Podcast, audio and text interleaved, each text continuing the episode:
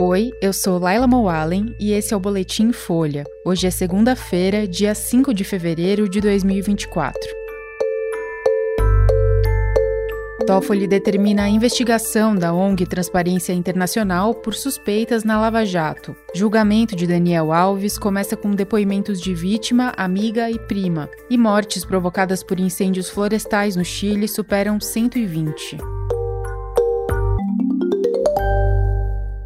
O ministro do Supremo Tribunal Federal, Dias Toffoli, determinou que a ONG Transparência Internacional seja investigada sob a suspeita de se apropriar indevidamente de recursos públicos na época da Operação Lava Jato. Toffoli tomou a decisão em resposta a uma notícia crime apresentada pelo deputado federal Rui Falcão, do PT. Falcão questiona a cooperação firmada entre o Ministério Público Federal e a organização nos anos da Força Tarefa, dizendo que a ONG atuou como cúmplice da Lava Jato nos abusos perpetrados pela operação. A Transparência Internacional chegou a participar da elaboração de um plano sobre a gestão de uma multa de 2 bilhões e 300 milhões de reais imposta à empresa JF. Na decisão, Toffoli diz que a instituição privada teria recebido valores que deveriam ir para o Tesouro Nacional, como previsto na legislação a Transparência Internacional divulgou uma nota em que diz que são falsas as informações de que valores recuperados em acordos de leniência seriam recebidos ou gerenciados pela organização, inclusive no caso da JIF. Tida como referência internacional para o tema, a ONG é responsável pelo ranking de percepção de corrupção. O Brasil caiu 10 posições na lista divulgada na semana passada. O relatório da organização citou Toffoli e afirmou que decisões do ministro contra a Lava Jato tiveram fortes evidências de conflito de interesses. O índice de corrupção foi questionado por integrantes do governo Lula. Em nota, a Controladoria Geral da União afirmou que os resultados devem ser vistos com cautela.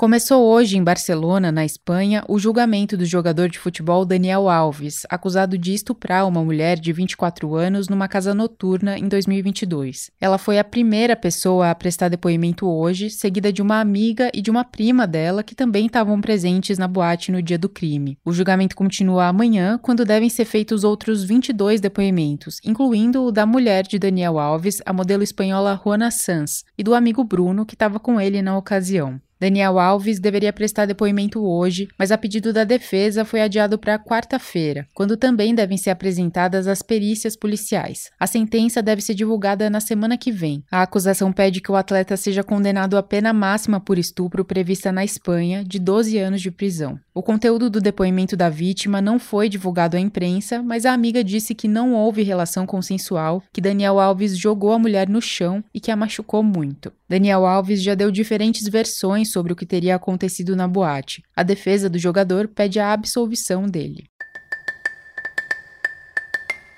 O governo do Chile informou hoje que pelo menos 122 pessoas morreram por causa dos incêndios florestais que ocorrem no país. No domingo, o presidente Gabriel Boric decretou estado de emergência e afirmou que o número de mortes continuaria a crescer significativamente. Em um pronunciamento feito em rede nacional, ele disse que essa é a maior tragédia no Chile desde o terremoto seguido de tsunami em 2010, que deixou mais de 500 mortos. O fogo afeta o sul do país e a região turística de Valparaíso, no centro, que é a mais atingida, com cerca de 35% de focos ativos. Há centenas de desaparecidos e a estimativa é de que entre 3 mil e 6 mil residências tenham sido comprometidas. 1.300 soldados e voluntários civis participam da contenção do fogo e do resgate da população. Desde a última quarta-feira, as temperaturas se aproximam dos 40 graus Celsius na região central do Chile, onde fica a capital, Santiago. Uma onda de calor atinge a América do Sul, onde o fenômeno do El Ninho tem sido agravado pela crise climática.